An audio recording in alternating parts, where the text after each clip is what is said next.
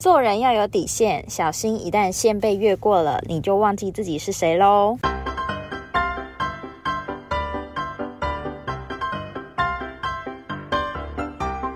Hello，大家好，我是 Dalton。Hello，大家好，我是戴安娜。哎，不知道是不是因为最近一直下雨，我觉得最近超烦的。怎么啦？最近拜访不顺哦？因为我每天去拜访，然后送咖啡、送饮料，可是医生都只有跟我说好，那我会再安排。其实他们也蛮和颜悦色的哦，就是都笑笑的讲，可是就没有后续了。这样好了，我们今天是第一集，那我们就先来聊点轻松的，顺便讲讲说这个情况。做医疗的业务啊，其实很幸运又很不幸运。为什么啊？你为什么这样讲？呃，幸运的是我们的客户是医生，属于高知识分子，所以通常都很有 sense。但不幸的正是因为他们是高知识分子，要随便糊弄也非常的难。不用糊弄啦，我想这东西应该是真的要对他们有帮助才会有用吧。那你有没有想过，你去送咖啡、送饮料的目的是什么？为什么大多数的医疗厂商都要这样做呢？我我觉得这应该是礼貌诶、去拜访客户就是你知道，就是带着伴手礼去找人家，它是一个基本的礼貌。我的认知是这样子啦。呃，我相信不只是医疗圈，只要是做业务方面这份工作的，应该都有这方面的困扰。明明我们的产品本身就可以帮助到客户，为什么还要用这些额外的服务去显示我们的价值呢？可是其他人都在做诶、你如果不做的话，跟人家就差一截啦、业务不就是要做出增值性跟差异性吗？那如果有人为了差异性或增值性而做出了什么越矩的事情呢？你也要跟进吗？看过《外妈妈》吧？前阵子很红的那部，里面的药商为了推广新药，目标锁定了主任，最终产生了三角恋。我们不可否认说，医师是个很有魅力的职业，而且男医师占了大多数。在医疗圈里面，医药厂商大多会聘请年轻漂亮的女生来当业务，甚至也有许多是空姐离职转行进来的。医师跟女业务交往，其实我们已经见怪不怪了。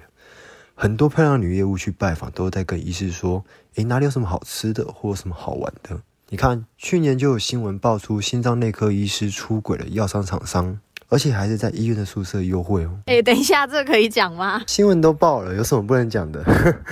当然这是个人行为，我不多加评价。不过这边我要强调的是，许多人为了业绩会做出各种的行为，想尽办法的去讨好客户，送咖啡、送礼物，甚至想与客户发展出工作本质外的感情、友情、爱情，来绑住客户。可是跟客户当朋友不好吗？因为曾经听过一种说法，就是说要建立关系，就要先跟他用最自在的方式相处，那不就也是当朋友吗？如果前提是互相尊重的话，当然很好呀。嗯，我这边分享一段经历好了。之前我刚做业务的时候也是一样，刚入行没业绩，不停的送礼物，想说借由博得好感来让客户使用我们家的产品。那时候只要是客户提的要求，我都会去做，不管是带他们出去玩，或是帮他们办一些杂事。的确，我的业绩也直直的往上冲。但有一次公司有位新人，在我的客户面前出了一些包，不是什么很严重的事情，但有稍微耽误到他的时间。之后他就一直用这个理由，不断来跟我要求要干嘛要干嘛。某次他们私下朋友聚在一起喝酒，酒局结束之后，他打给我叫我去付钱。那时候我心想，他虽然是我的大客户，但一次两次，我渐渐觉得我是被逼迫的，心里不舒服，甚至觉得有点厌烦，就把它推迟掉了。从那次之后，那位客户就停止使用了我们家的产品。你说完全停用吗？那你之前做的就是这些努力，不就都白费了？对啊，不论之前满足了他多少的要求，但一次没有满足，前面的努力都不算数。而且他并没有因为我以前的付出，或是看在我的面子，去善待我的同事，甚至去谅解我的同事，只是一再拿这件事情来当做一个索要的理由。事后我仔细去想，发现这其实跟我第一个客户对待我的方式是完全矛盾的。诶，那你第一次的客户是怎么对你？不然你来跟我们讲一下故事好了，好像还没有听过你说过第一次拜访的故事。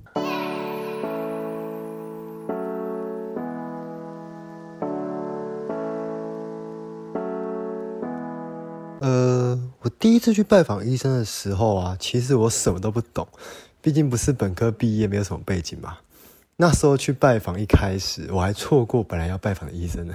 哦，这我很有经验，因为他们平时上下诊都很多医生都不喜欢穿医师袍，那他们穿个便服就混在人群里面，其实没见过的话，你根本认不出来哪一个人是谁。啊，有一些年纪比较大的医师，在网络上面的照片还会放那种可能学生刚毕业不久，或者是呃很年轻的照片，其实你根本没有办法辨认出这个人是不是你要找的医生。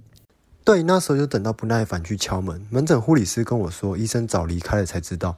不过也不想白跑一趟，而且刚入职也没什么事情，就继续在医院晃呀晃呀，晃到差不多晚上九点十点的那边，所有的门诊灯都熄灭了，只剩下一间亮着。那我看整间外面也都没什么病人了，这时候就心想说，总不可能让你跑掉了吧？进去整间后啊，医师蛮和蔼的问我是哪个牌子的厂商。其实那时候我头蛮晕的，我没有想到说仪器还有分牌子。不过好险在公司多少都有听到一些比较零碎的英文单字，我就随便找了一个我感觉比较像的就跟他讲了。但那时候我可能比较紧张。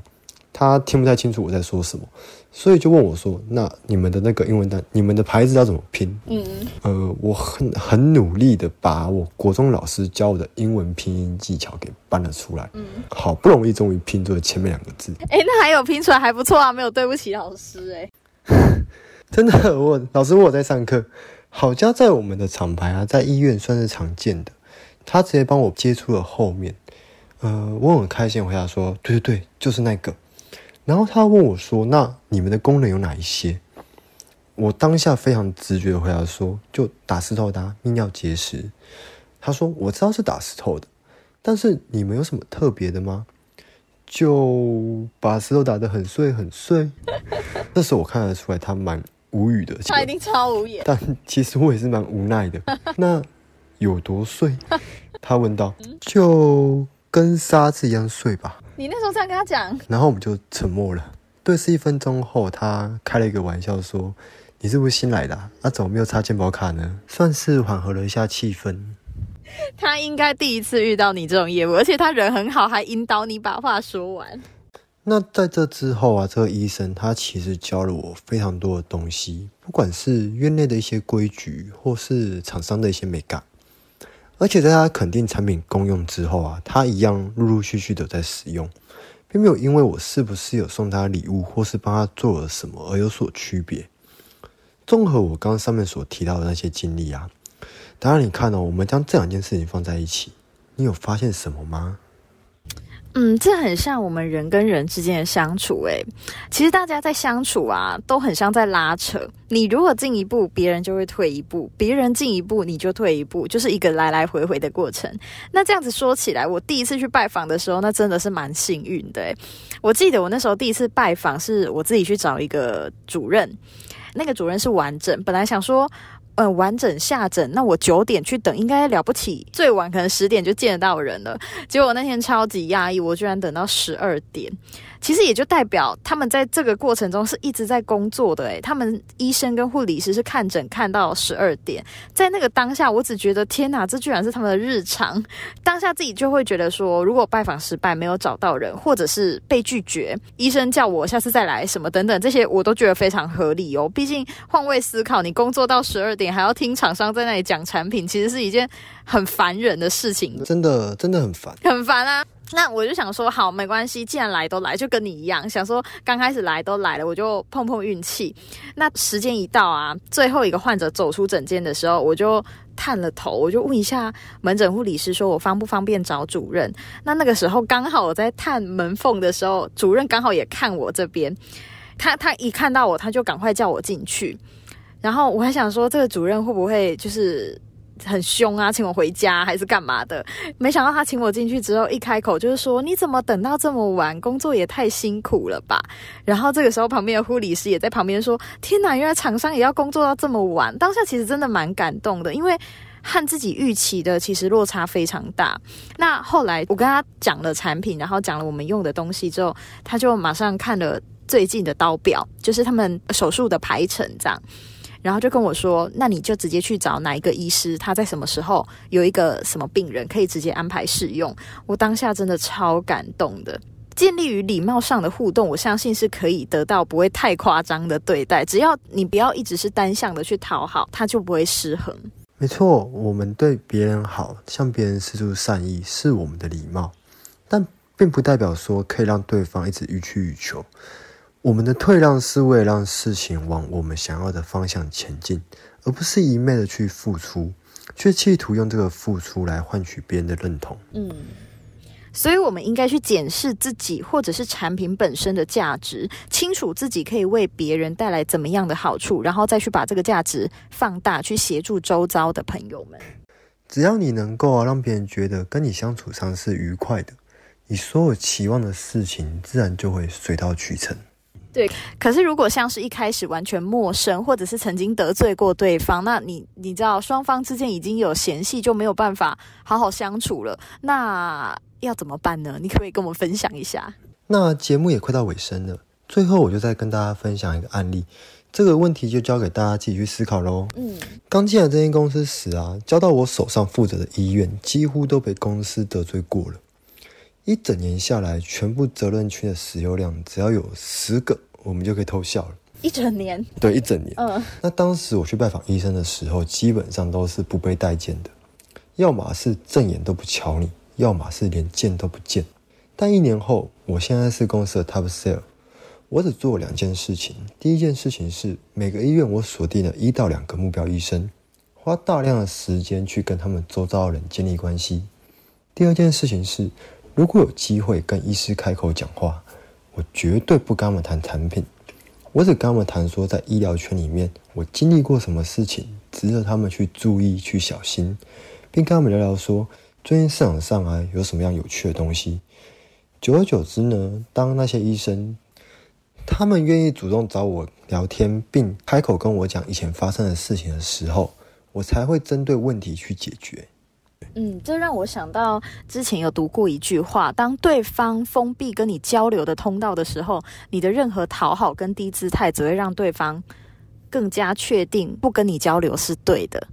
那做好自己能做的事情，让对方重新认识你，我们另外开启另一条新的通道，也许这也是我们善待自己跟他人的一种方式哦。那大家可以想一想，在人跟人的相处上，怎么样免于低声下气、委曲求全呢？其实踩低姿态并没有不好，只是你要懂得如何拿捏分寸跟这个底线。如果一个不小心越过线，其实很容易被予取予求，甚至有更过分、更不合理的要求。长时间下来啊，别人也会很习惯你就是这样子的应对模式，那也就自然而然。他们也会拿掉对你的尊重。其实，在借由和医师跟护理团队互动的过程中，我们看到，在一个越是封闭的产业里面，相对的高度专业会让这个圈子的独立性更高。也就是说，在护理团队跟其他人的连接性其实是会越来越低的，外人会很难参与。就拿一个很简单的专有名词或者是术语来讲好了，因为我们的工作要跟刀嘛。那在刀房工作的过程中，你如果听不懂他们讲的话，那你就是在妨碍他们工作的人。其实光是一个非常简单的器械名称，你就有可能造成沟通的不顺畅哦。相对之下，你们的沟通就会产生隔阂，没办法成为这个团队里面的一份子，相处起来也容易因为知识量的不对等，只好用其他的方式把关系拉近。这也就容易落于讨好求好的生存方式。当然，我们不是说这样子的方式一定不好，能屈能伸也是一种在每个工作环境生存的必要方式。有人也因为这样子可以生存的很好，但就看你要怎么样选择怎么生活，你想用什么样的姿态生存。希望今天的节目可以带给你一点反思。如果有不同的想法要和我们讨论的话，请到我们的 IG 留言告诉我们哦。我们下周见。拜拜。